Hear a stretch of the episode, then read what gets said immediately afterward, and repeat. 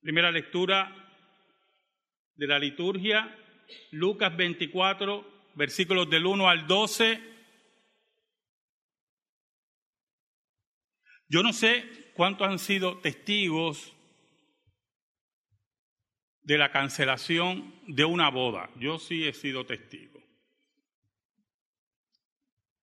Hay gente que cancela una boda, ya algunas veces ya todo pago. Otros que se perfilaban como una pareja fuerte y de la noche a la mañana cancelaron todo. Pero las peores cancelaciones son en el altar. Creo que hay dos o tres en YouTube que yo jamás veré, pero que he oído. Que cuando el sacerdote o el ministro pregunta, ¿aceptas a esta mujer o viceversa? Una de las partes dice no. Bueno, creo que llegué a ver una. Cancelar una boda es muy común alrededor del mundo. Cancelar un cumpleaños. Iban a celebrar un quinceañero muy pomposo, pero el dinero no dio, o, las familias pelearon, o, o la hija se escapó con el novio, olvídese. O cancelaron un cumpleaños por otro, un sinnúmero de razones. Pero cancelar un funeral, ¿dónde usted ha visto que un funeral se cancela?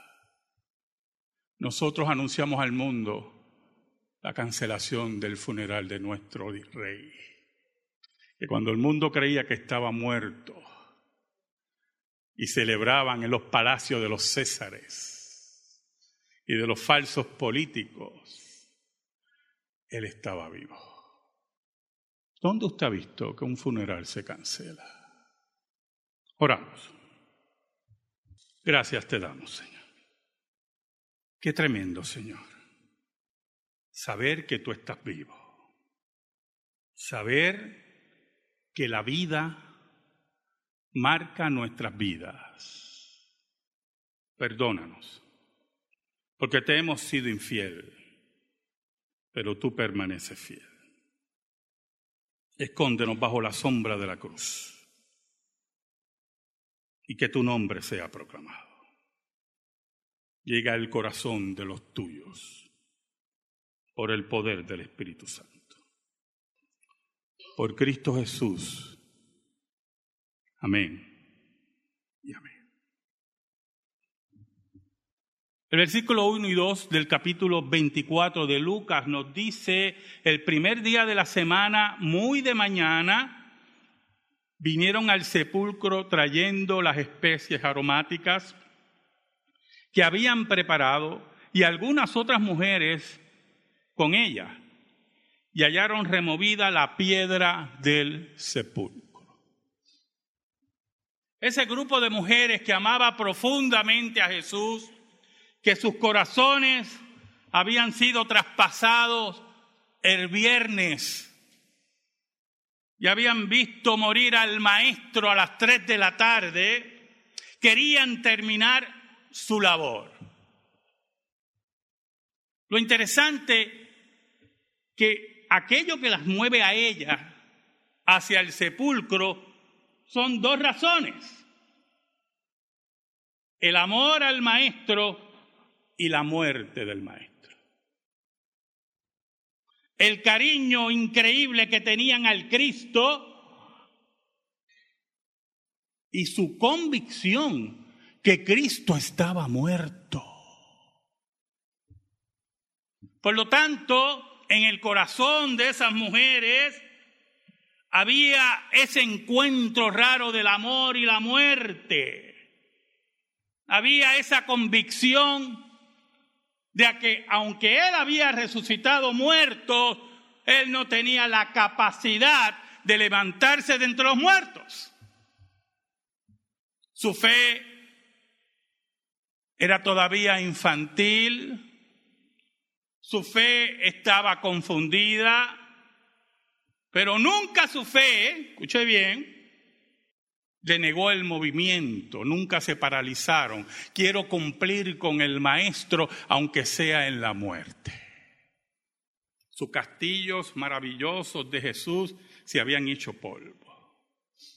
Por lo tanto, se mueven hacia la tumba. Con todas las especias, con todo lo que tenían, para terminar de preparar el cuerpo del Señor, me imagino entre gemidos, entre lágrimas, pero terminar su obra en forma perfecta, como ellos entendían que debían ungir el cuerpo del Maestro. Y cuando llegan, el obstáculo, como dicen los otros evangelios, el obstáculo que ellos habían pensado, la piedra, que era enorme, que la tenían que mover hombres.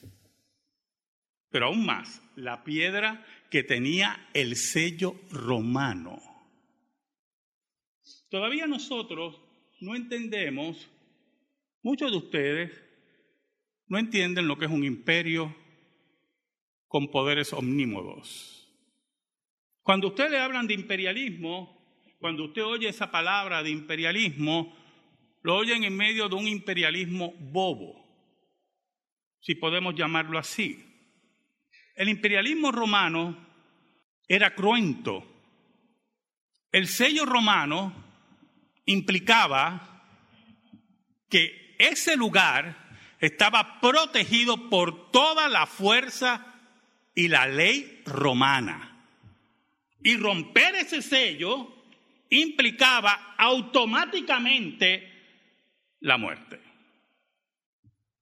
Olvídese de todos esos tribunales que hay en Puerto Rico y en los Estados Unidos, que son democracias así, algunas veces muy lapsas, donde hay 60 mil apelaciones para un grupo de sinvergüenzas. No, eso no es así ahí.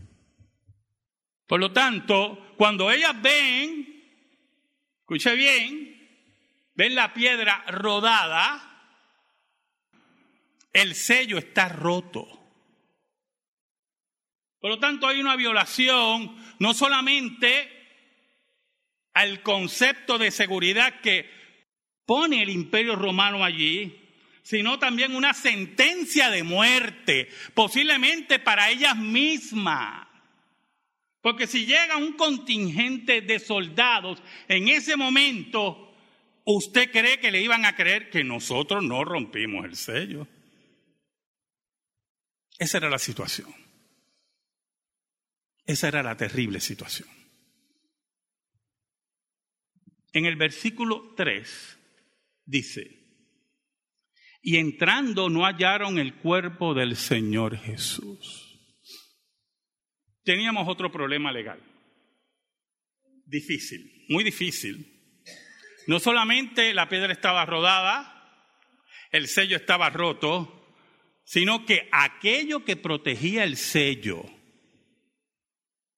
el cuerpo de un judío muerto, interesante cómo se movió todo un imperio para ponerle un sello a un judío muerto, no estaba. Por lo tanto, desde el punto de vista imperial, se había violentado toda la voluntad de los césares, de los prefectos, de las órdenes del gobierno romano, y aún más, lo que el gobierno romano quería proteger no estaba.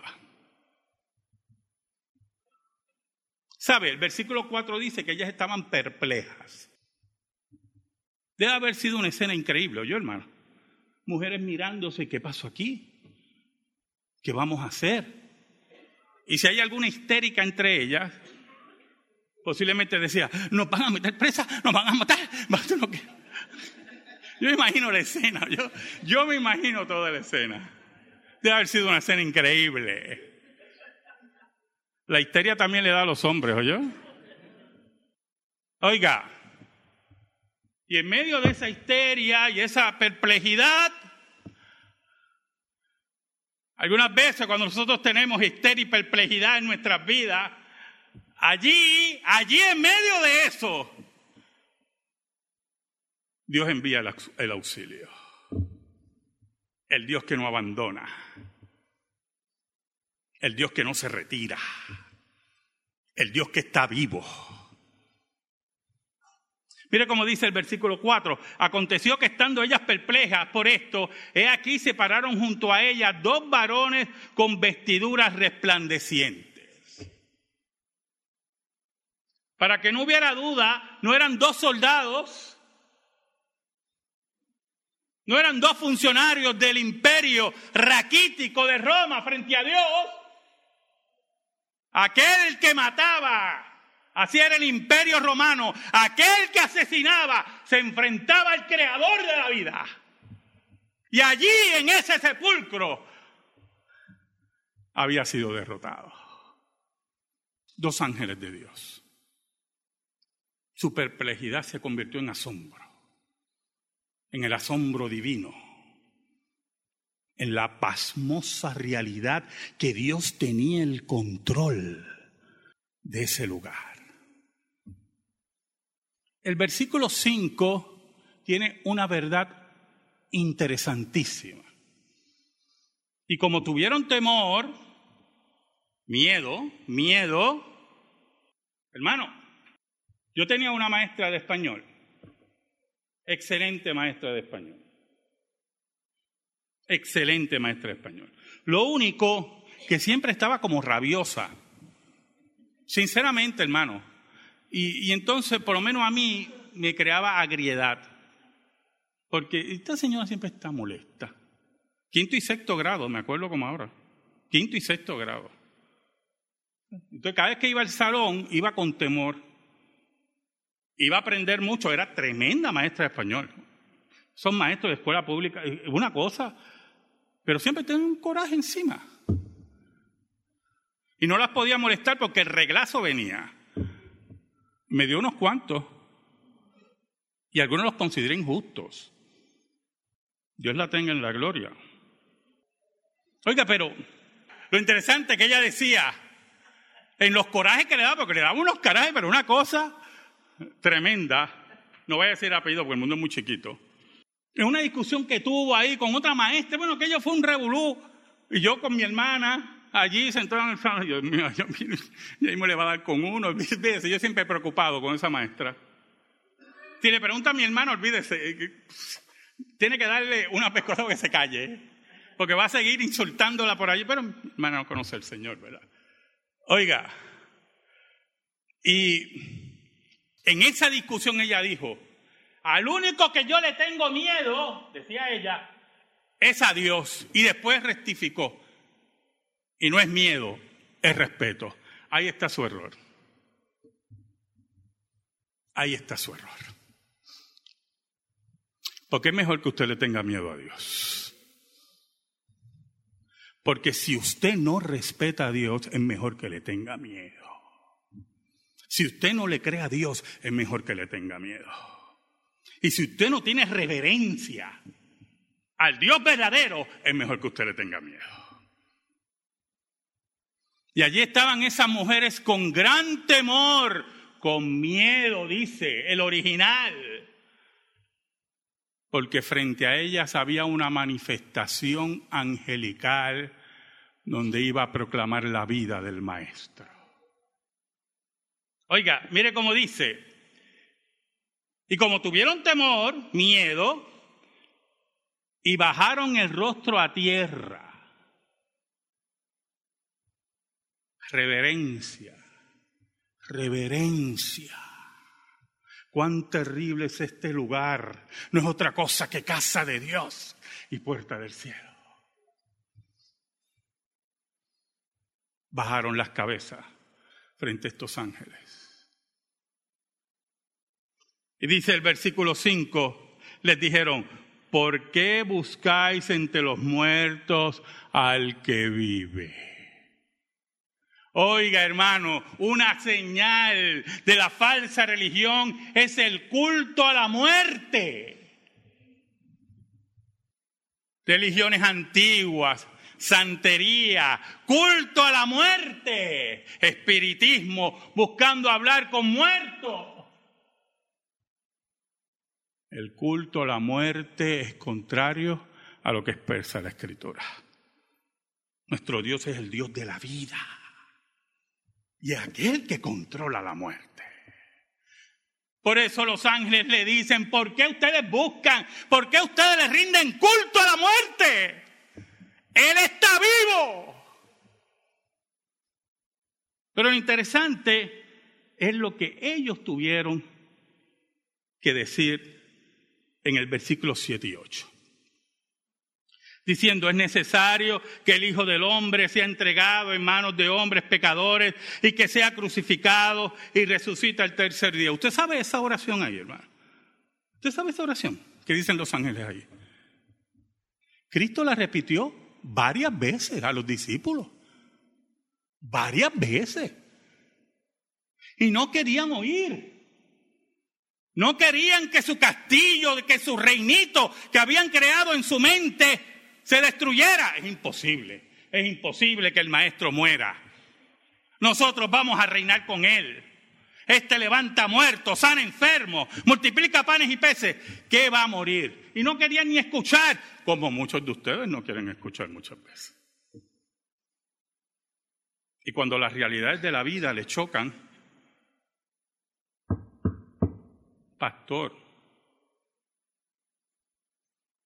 caramba, yo creo que yo te dije algo. No queremos escuchar. No queremos escuchar la voz de Dios. Cristo se lo decía. Por eso en el versículo 8, mire cómo dice, entonces ellas se acordaron de sus palabras.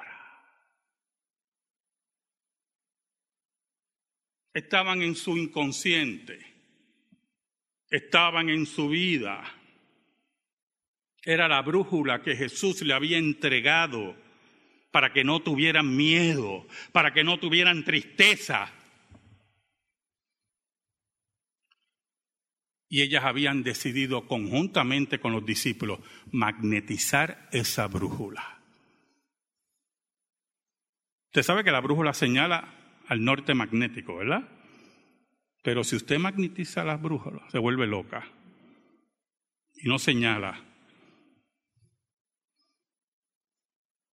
Es como, a mí una vez me enseñaron un truco, no en los Boy Scouts, porque nunca estuve en los Boy Scouts. Pero si usted está en un sitio perdido, en un bosque muy difícil, que yo esté en un bosque, yo algún día. Eso de acampar, yo se lo dejo aquí. Hay gente aquí que le gusta acampar. A Jaime Zapata le gusta acampar y eso. Pero si usted está perdido, ¿verdad? Usted coge un, con un envase de agua y pone un alfiler. Y el alfiler se va a mover al norte magnético no es infalible, posiblemente llegue a las fauces de un león, pero... Oiga, pero es interesante porque las mujeres y los discípulos habían magnetizado la brújula que Cristo le había entregado. Las palabras de Cristo la habían obviado. Y ahora recordaban las palabras del Maestro. Oiga, y eso fue una revolución en su vida y se alegraron tremendamente. Lucas, el relato que hace Lucas es bien resumido, yo, como un periodista al fin. En otros relatos nos hablan y se concentran en María Magdalena. Pero es interesante porque el versículo 9, ella, ella se, se pusieron eufóricas. Y volviendo del sepulcro dieron nuevas de todas estas cosas a los once y a todos los demás. Eran María Magdalena y Juana y María, madre de Jacobo, y las demás con ella, quienes dijeron estas cosas a los apóstoles. Mira lo que ha ocurrido. Fuimos al sepulcro, la piedra estaba movida, el sello estaba destruido. Me imagino la preocupación de los apóstoles. El sello está destruido. Pero escucha, escucha. Y el cuerpo no estaba. El maestro ha resucitado. Porque hubieron allí dos enviados de Dios y nos dijeron que Él vive. Él vive. Oiga, hermano, el versículo 11 nos dice que los apóstoles y los que estaban allí no solamente los apóstoles, consideraron a esas mujeres locas, literalmente. Lo que pasa es que Reina Valera lo pone bien bonito. Mas ellos les parecían locura las palabras de ella y no las creían. Y si se encuentra con una persona como yo, que me pongo cínico, le digo, vean que aquí tú tomaste esta mañana. ¿Tú desayunaste bien? Oiga, y empiezo, y le empiezo a cuestionar, y ellos estaban, mire, estás loca, estás tan loca. Mire qué confundidos estaban esos hombres. Habían caminado con Jesús, habían visto milagros que usted y yo no hemos visto. Habían visto el autor de vida transfigurado. Lo habían visto caminar sobre las aguas. Lo habían visto calmar el mar y los vientos. Y no creían que podía vencer la muerte. Así es nuestra fe. La fe de su pastor y la fe de ustedes. Nuestra fe sigue siendo frágil. Y podemos ver grandes obras en medio de nosotros. Y cuando llega la hora de la crisis, que vemos que el imperio ha sido retado, nos preguntamos, ¿y ahora qué hacemos? ¿Y ahora qué hacemos? Así es nuestra fe, hermano. Nosotros somos el sello romano. Nosotros somos la piedra que no se mueve. Así era la fe de esos hombres, de esas mujeres, frágil y sin acción. Pero había uno que ustedes conocen muy bien, un hombre impetuoso, un hombre que a pesar de todo amaba a Jesús. Un hombre que como lo dijo Jesús, llorado para que tu fe no falte. El versículo 12 dice, pero levantándose Pedro, corrió al sepulcro. ¿Usted sabe lo que dice el Evangelio según San Juan? Que fueron dos los que salieron corriendo. Y algunos creen que el otro era Juan, uno de los evangelios dice que es Juan. Pero, escuche, salieron los dos juntos, dice el Evangelio de Juan los dos juntos, corriendo. Pero el otro se le adelantó a Pedro. Corría más que Pedro. Posiblemente era más joven que Pedro. Aquí lo importante, hermano, del versículo 12 es levantarte y correr.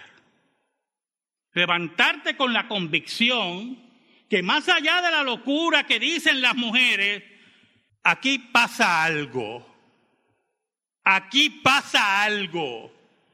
Y se levanta y corre al sepulcro. Y cuando miró adentro, vio los lienzos solos. ¿Usted sabe cuál es la imagen en el original griego? No es que los lienzos estaban regados, como si Cristo se hubiera quitado los lienzos, lo cual, desde el punto de vista humano, era imposible. Porque los líquidos que se utilizaban para preservar por un tiempo esos cuerpos, se convertían también en un tipo de goma que se adhería al cuerpo.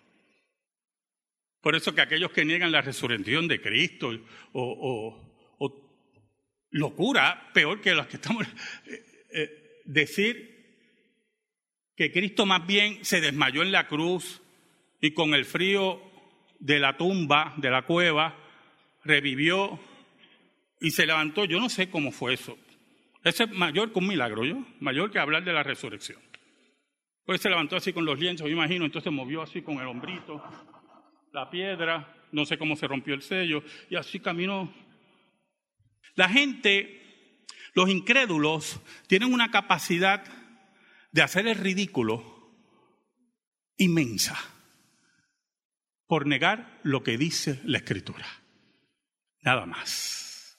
El original lo que dice, hermano, que Reina Valera no lo recoge, es que cuando Pedro entró y miró, los lienzos estaban vacíos, pero estaban en su lugar.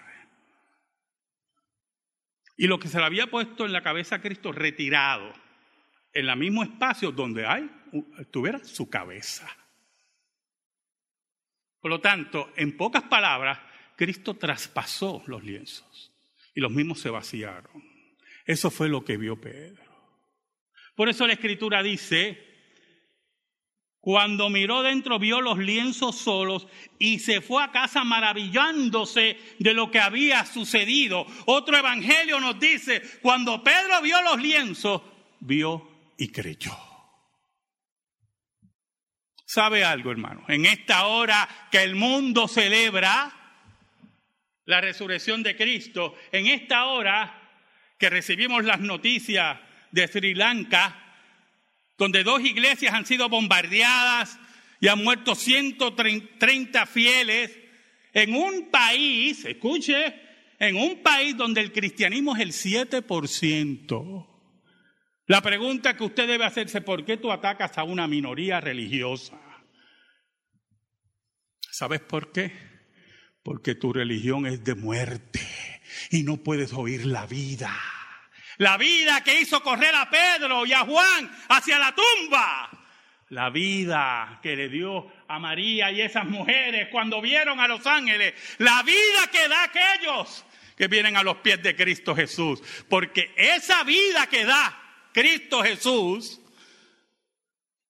es la vida no de un muerto, sino de un resucitado. Es la vida de Dios. Por eso la muerte ha sido vencida. Amén. Gracias te damos, Señor. Y te pedimos en esta hora, en el nombre de Jesús, que tu palabra, tu santa palabra, llegue al corazón de tu pueblo.